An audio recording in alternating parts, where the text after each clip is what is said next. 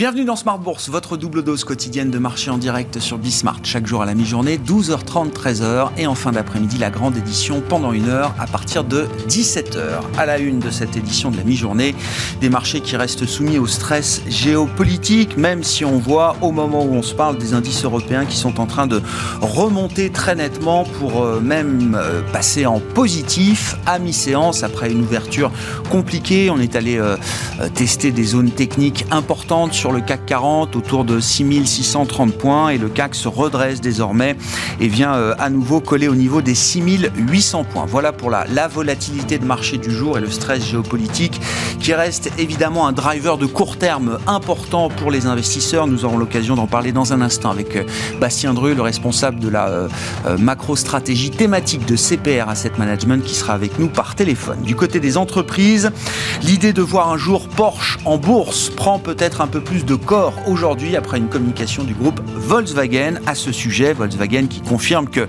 si l'idée n'est pas nouvelle, elle est bel et bien sur la table aujourd'hui, quand bien même une décision finale n'a pas encore été prise à ce sujet. Parmi les évaluations qui circulent, certains estiment que le dossier Porsche en bourse pourrait peser entre 60 et 85 milliards d'euros pour une capitalisation boursière totale du groupe Volkswagen qui est aujourd'hui autour de 110 milliards d'euros. L'IPO de Porsche ainsi une des plus importantes introductions en bourse en Europe de l'histoire récente. Voilà pour euh, les sujets d'entreprise. Et puis nous évoquerons bien sûr la stratégie d'investissement dans un contexte compliqué compliqué avec la crise géopolitique, mais un contexte de marché qui était déjà compliqué avant euh, les, tensions euh, autour du dossier euh, ukrainien. Et c'est Patrick Guérin, le directeur de la gestion de Bordier et compagnie à Paris, qui sera avec nous en plateau pour évoquer cette situation de marché et la stratégie d'investissement à laquelle on peut réfléchir pour 2022.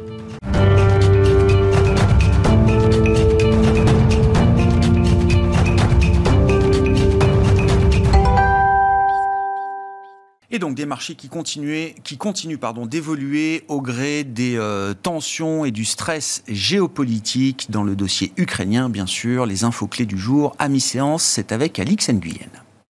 Si l'indice parisien a amorcé la séance par une chute de 2%, il réduit ses pertes désormais. Même tonalité pour l'ensemble des grands marchés actions mondiaux, en recul après l'annonce de Vladimir Poutine de la reconnaissance de deux républiques séparatistes en Ukraine et d'une opération de maintien de la paix de l'armée russe, annonce qui devrait conduire les pays occidentaux à sanctionner Moscou.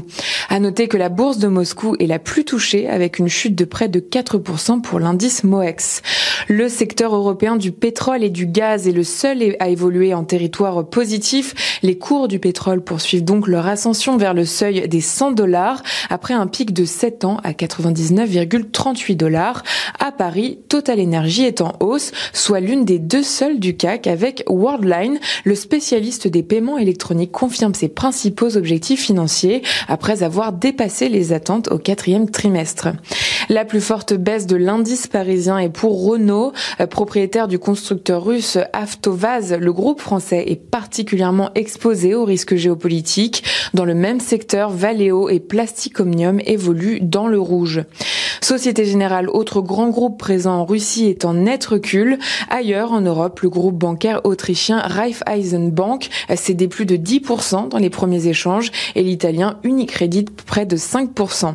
Et puis, euh, s'agissant des autres valeurs à suivre à Paris, Edenred bondit. Euh, le spécialiste liste des titres de paiement a confirmé ses objectifs pour 2022 après avoir publié pour 2021 des résultats qualifiés de records. A contrario, Eurofin Scientifique recule. Le spécialiste de la bioanalyse a relevé ses prévisions de résultats pour 2022 et 2023 et s'est fixé de nouveaux objectifs pour 2024 en tablant sur une croissance organique annuelle moyenne de 5% et un chiffre d'affaires potentiel issu des acquisitions de 250 millions d'euros par an. Sur le plan macro économique enfin. Cet après-midi, trois indicateurs américains animeront la séance.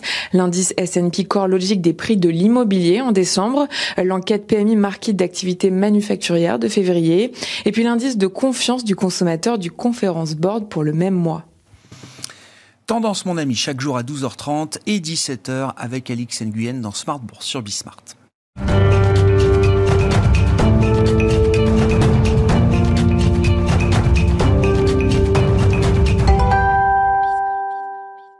Marché et stress géopolitique, c'est donc le sujet du moment depuis euh, quelques jours maintenant. Nous en parlons avec Bastien Dreux, avec nous par téléphone, responsable de la macro-stratégie thématique de CPR Asset Management. Bonjour et bienvenue euh, Bastien.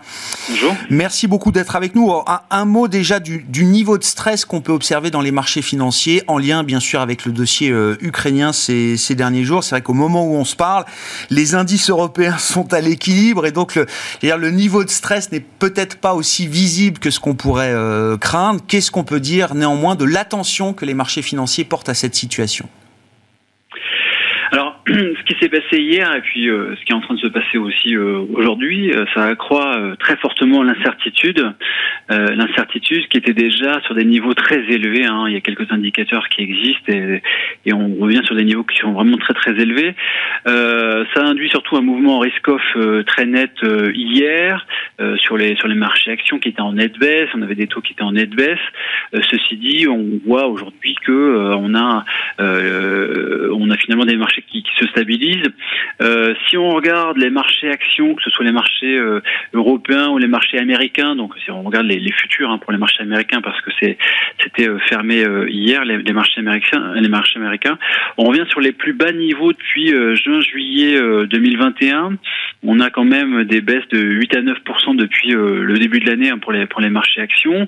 Maintenant, quand on regarde les, les, les marchés obligataires, les, les taux longs ont baissé, mais au final euh, pas tant que ça. On sent que euh, l'obligataire souverain ne joue que modestement son rôle de, valeur refuge, notamment parce qu'on est dans une phase de normalisation de la politique monétaire euh, un peu partout. Sur le marché d'échange, ben c'est pareil, pas forcément grand grand chose à signaler à part évidemment une assez nette dépréciation du rouble hier, mais qui reprend un peu de, couleur aujourd'hui. Et finalement, la variable, les variables qui réagissent le plus à ce qui est en train de se passer euh, en Ukraine, c'est vraiment euh, les matières premières et l'énergie.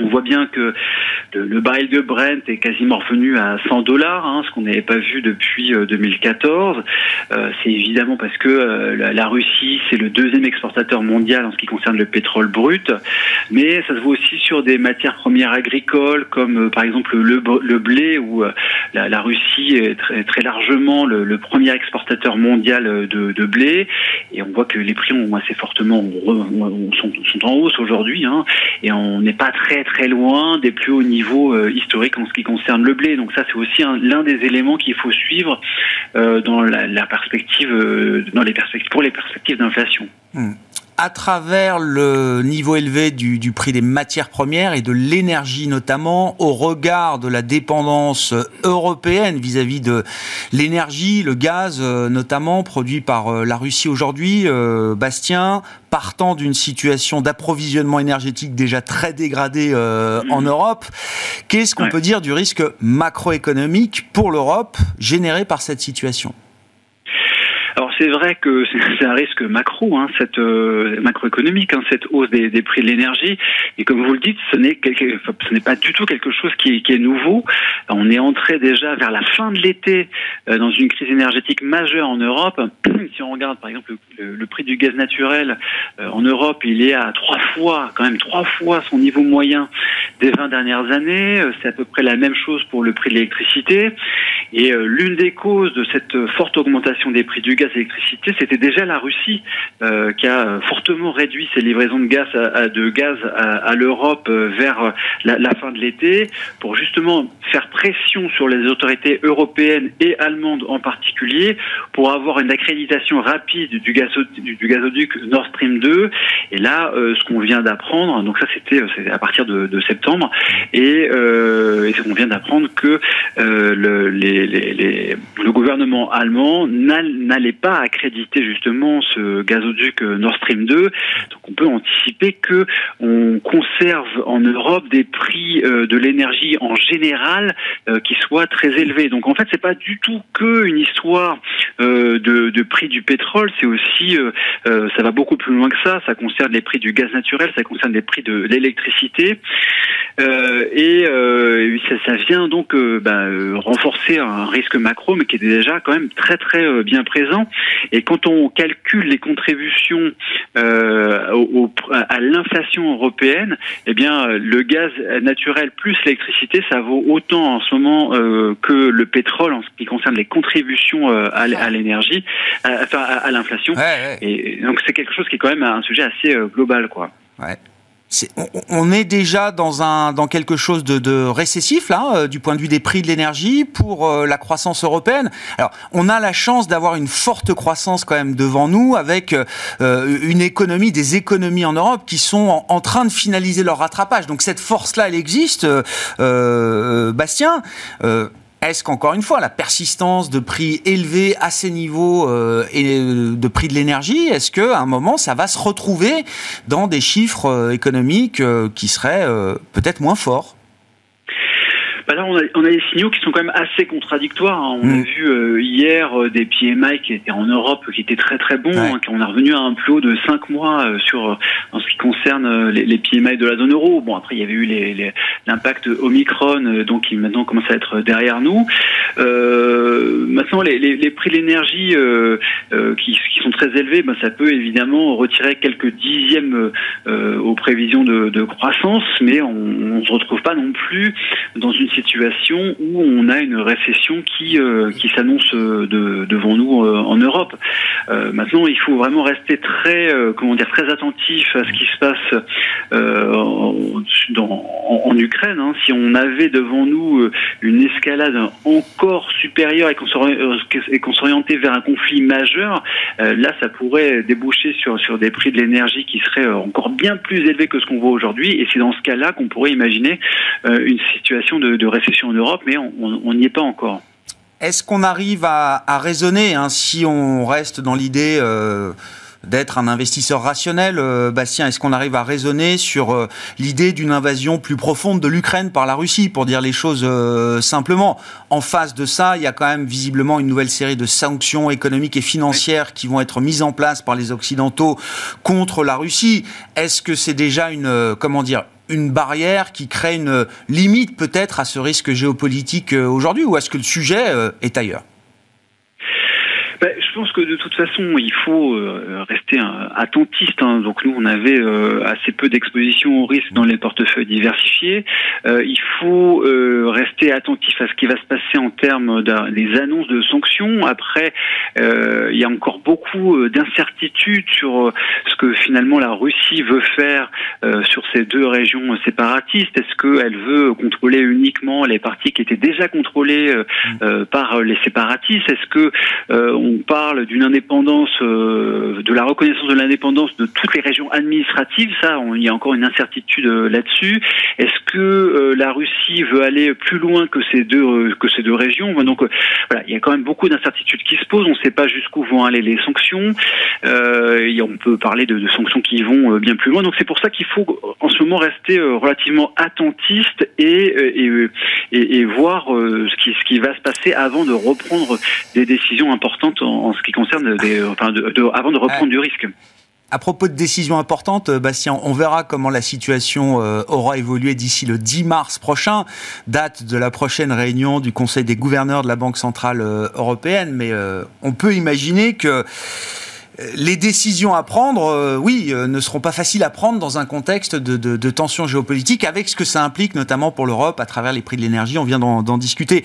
Ça, va être euh, une réunion compliquée pour la Banque centrale européenne, on peut le dire comme ah ça, bah j'imagine, Bastien. Oui, oui, eh ben, les choses vont être très compliquées pour la BCE parce qu'elle avait indiqué que ce Conseil des gouverneurs de mars marquerait un tournant. C'est là que serait annoncée une fin prématurée des achats nets d'actifs et qu'on aurait un éventuel signal sur des hausses de taux directeurs.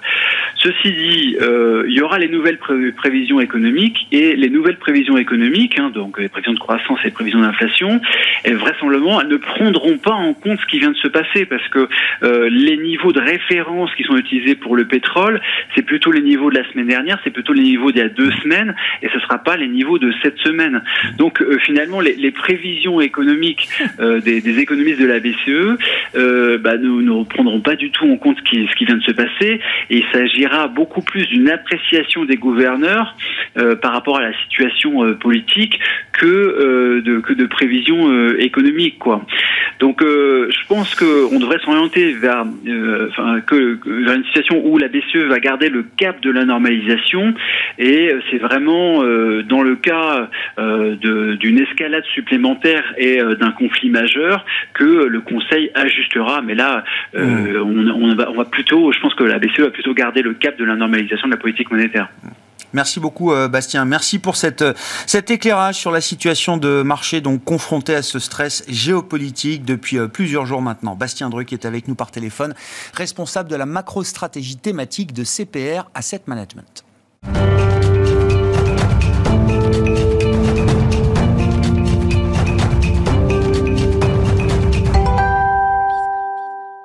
Essayons à présent de prendre un peu de distance par rapport à ce risque géopolitique qui rend encore un peu plus compliqué la situation de marché. C'est Patrick Guérin qui est à mes côtés en plateau pour euh, discuter de la situation justement de, marché, directeur de la gestion de Bordier et compagnie à Paris. Bonjour Patrick. Bonjour Grégoire. Oui, je le disais, enfin je le laisse, je le laisse sous-entendre. La situation de marché était déjà euh, un peu plus compliquée avant même euh, la tension et les tensions géopolitiques autour du, dossier ukrainien. Si on revient à, à la situation qui prévalait euh, précédemment, il y a encore quelques jours, on était déjà dans une situation de marché compliquée. Hein. Oui, les, cartes avaient été déjà complètement rebattues euh, depuis le début de l'année, en fait, hein, avec euh, toute la politique monétaire qui était complètement remise en, cause et de manière un peu inattendue, il faut bien le reconnaître. les marchés ont très rapidement, on s'en souvient, réagi plutôt négativement évidemment à un changement dans la donne monétaire et c'était quelque chose qui n'a fait que en fait, euh, s'accroître avec le, crise, le, risque géopolitique qu'aujourd'hui on, connaît. Hmm. Quelle lecture est-ce que vous faites justement de cette situation de marché? Parce que, on le disait encore avec Bastien, quand on regarde les indices, les indices européens, finalement, on est en baisse de allez, 4-5% depuis le, depuis le 1er janvier. Ce qui paraît pas euh, traumatisant euh, à ce point-là. Quand on regarde sous la surface, en hmm. revanche, visiblement, il y a des mouvements beaucoup plus violents. Oui, les plaques tectoniques sont plus fortes, effectivement, puisque euh, les indices, bon, c'est une chose, mais, mais euh, on part d'une situation déjà 2021 qui était tout à fait exceptionnelle. Alors, il a fallu un peu de temps pour digérer euh, la, dégradation des, des, conditions générales, mais quand on regarde dans le détail, effectivement, au sein des indices, l'évolution des secteurs et même au sein des secteurs, c'est quand même quelque chose qui est beaucoup plus compliqué. Hmm. Euh, on ne peut pas raisonner de manière simpliste en disant, par exemple, en 2021, le luxe, euh, c'était quelque chose qu'il fallait avoir dans les portefeuilles absolument, et 2022, il ne faut plus l'avoir. Bah, c'est pas tout à fait ça, parce qu'on voit, par exemple, que euh, si on s'intéresse au, simplement au CAC 40, eh bien, au sein du luxe, la valeur vedette 2021, je parle d'Hermès, bah, connaît un parcours qui est un peu heurté depuis le début de l'année, alors même que la publication des chiffres de l'année 2021 a été simplement exceptionnelle. Mmh. Euh, a contrario, LVMH euh, et euh, Kering, qu'on a tendance à comparer un peu, eux connaissent une situation un peu moins défavorable. On est autour de moins 8 pour ces deux derniers, quand on est à moins 20 pour, Hermès. Donc, pour un investisseur, c'est pas évident ah, d'accepter ça. Et pour autant, que faut-il faire? Faut-il lâcher le bébé avec l'eau du bain Faut-il dire, bon, bah, fini de luxe pour simplifier, caricaturer Je ne crois pas. Comment on explique déjà la situation là entre les, dossiers que vous avez cités? Pourquoi est-ce que Hermès ne connaît pas le même sort que LVMH euh, Pourquoi est-ce qu'on tape plus sur Hermès euh, aujourd'hui dans le, dans le marché Il y, a, des raisons qui sont propres à, Hermès et aux chiffres du, euh, de, 2021 qui ont un peu déçu dans, la, dans la, le segment maroquinerie, puisque la demande est tellement forte, paradoxalement, que l'entreprise ne peut pas y faire face. Donc les marchés ont sanctionné qui quand même un peu aberrant, mais c'est comme ça, ont sanctionné euh, cette, euh, cette, cette, situation. Et puis, euh, il faut aussi avoir présent à l'esprit que Hermès est une capitalisation plus petite que les deux précédentes et que son entrée dans la cour des grands, si j'ose dire, qui date de l'année dernière, de la fin de l'année dernière, bah, lui a finalement été plutôt défavorable, paradoxalement, puisque comme c'est un titre qui est très valorisé, la hausse des taux et la désaffection pour les valeurs de croissance, c'est quelque chose qu'elle a subi de plein fouet et beaucoup plus fortement euh, en termes de, performance que euh, les deux autres. On dit la normalisation des multiples, c'est ça, euh, Patrick les, multiples se normalisent, les multiples trop élevés sont en train de, baisser un petit peu. comment on, résonne ou comment on rationalise cette situation sur le plan de l'investissement? Et, même, j'allais dire, dans les conversations que vous avez avec vos clients euh, privés. C'est ça qui est intéressant, je trouve, dans la gestion privée, c'est que vous avez ce contact quasi quotidien, permanent avec euh, vos clients. Quelles sont leurs interrogations et quelles sont les questions auxquelles il vous faut répondre? La, principale des difficultés que nous rencontrons, c'est que les clients ont dans l'ensemble été extrêmement satisfaits de l'année 2021. Euh, c'est vrai qu'on a réussi à leur euh, fournir des performances de grande qualité et qu'ils ont vu depuis le début de l'année 2022, en à peine deux mois, une partie de ces gains s'effondrer, ce qui est pour un investisseur privé très compliqué à accepter et à comprendre. Donc c'est à nous de faire un travail de pédagogie et d'essayer de resituer leur investissement sur une durée un peu plus longue, euh, puisqu'un investisseur en action, il n'est pas investisseur à trois mois, ça, c'est un principe qu'il faut rappeler, mais on a parfois tendance à l'oublier. Euh, et, donc, euh, quand on est prêt à prendre des risques sur les marchés, on doit absolument, c'est vraiment indispensable, raisonner sur une période de 3 à 5 ans. Donc, évidemment, là, on est sur un concentré de risques les risques liés à la politique monétaire, les risques géopolitiques, qui font qu'évidemment les marchés réagissent brutalement.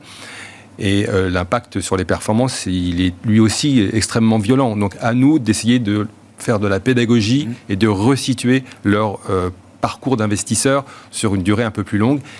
Et moi, je ne vois pas d'autre solution, en tout cas chez Bordy, on ne voit pas d'autre solution pour les rassurer que de leur expliquer que les, les, entreprises dans lesquelles nous sommes investisseurs, et donc eux aussi, par conséquent, sont des entreprises qui sont de qualité qui subissent une forte désaffection depuis le début de l'année, pour les valeurs de croissance que nous affectionnons particulièrement, comme vous le savez, qui ont, euh, pour certaines d'entre elles, euh, des décrochages de l'ordre de 10 à 20% ce qui est énorme mmh. en, deux mois. Mais euh, il faut bien comprendre que les, ces sociétés dans lesquelles nous sommes investisseurs présentent un, parcours et un profil de grande qualité de grande qualité. Alors évidemment, il y a la normalisation des multiples dont vous parlez il y a quelques instants, qui fait effectivement souffrir beaucoup, mais, mais il est vraiment important de regarder sur une durée un peu plus longue. Hein. Et c'est vrai qu'aujourd'hui, euh, les, les, les, les, marchés euh, perturbent complètement cette lecture. Si on a cet horizon de temps, 3, 5 ans euh, en tête, est-ce qu'on arrive à regarder à travers ce concentré d'inquiétude, comme vous dites euh, aujourd'hui, euh, Patrick? Est-ce qu'on arrive à monter le mur des craintes, à regarder euh, au-delà? Et est-ce que sur de grandes valeurs patrimoniales, encore une fois, hein, ce qui fait voilà le, portefeuille d'un client privé hmm. chez Bordier, mais en, général, en général, oui. est-ce qu'on a déjà des, des zones d'intervention? Alors, je ne cherche pas le timing parfait, bien sûr, mais encore une fois, vous l'avez dit, c'est déjà des mouvements de retracement qui sont euh, mm. importants. Hermès, j'ai regardé par rapport au pic de novembre 2021, euh, c'est 30% de baisse. Mm-hmm. Ça arrive pas souvent quand même, 30% de baisse en trois mois sur un titre comme, euh, comme Hermès. C'est assez inattendu, en effet. Hein. Et, ben, il, faut, il faut donc accepter de se replacer, comme je le disais tout à l'heure, dans une perspective un peu plus longue.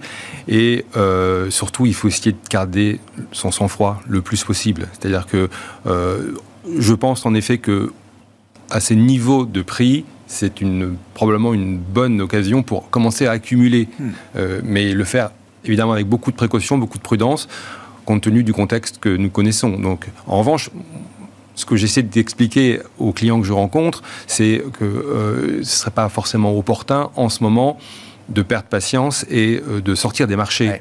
Parce que la, volatilité est vraiment trop forte. Mm. Donc, euh, ce ne serait pas raisonnable.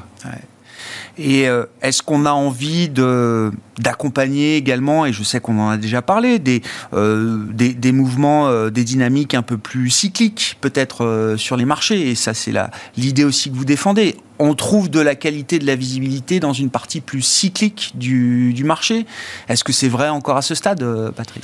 Oui, c'est vrai, mais on reste quand même extrêmement extrêmement prudent parce que on n'a pas du tout envie de revivre l'expérience de 2021, du printemps 2021, au cours de laquelle euh, les, les, marchés ont euh, adoré les values et les ont subitement ouais.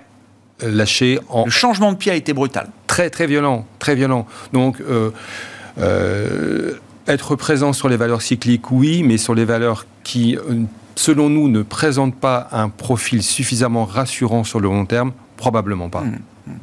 Ce qui est intéressant, c'est quand même quand on atteint un certain niveau de stress, on voit quand même, après des baisses conséquentes, on voit quand même des investisseurs qui reviennent vers cette qualité. hein. Bien sûr. Bien sûr. C'est le, le, le, le, pour employer un anglicisme que j'essaie d'éviter de manière générale, c'est le, fly to quality. C'est-à-dire que vraiment les, les, les, les, investisseurs se précipitent vers les belles valeurs patrimoniales que vous évoquiez lorsqu'ils ont le sentiment que bon, finalement, le plus dur est passé. Mm. Je ne sais pas si ça va être le cas durablement, ce serait bien présomptueux de le dire, mais en tout cas, c'est ce qu'on observe aujourd'hui et c'est intéressant. Ouais. Effectivement, un peu d'aversion pour, euh, pour le risque, donc qui ramène les investisseurs bah, sur des papiers obligataires on a vu quand même les taux se détendre mm. un peu. On n'est pas retombé à 1,50 sur le 10 ans américain. Loin de là, hein. ça reste quand même assez ferme, autour de 1,90, 2%. Euh, mais on a vu un peu de détente. Et donc, euh, mécaniquement, on voit aussi des, des valeurs à duration qui reviennent euh, qui redeviennent un peu plus intéressantes pour les investisseurs dans cette, cette période de stress qui perdure, même si on voit des indices européens qui restent euh, plutôt euh, à l'équilibre en cette euh, mi-séance en Europe. Merci beaucoup Patrick. Merci, d'avoir été avec nous pour analyser avec nous ce, marché compliqué. Patrick Guérin qui était à mes côtés, le directeur de la gestion de Bordier et compagnie à Paris. Voilà pour cette édition Smart Bourse de la mi-journée. On se retrouve en fin d'après-midi à 17h en direct sur Bismart pour une heure.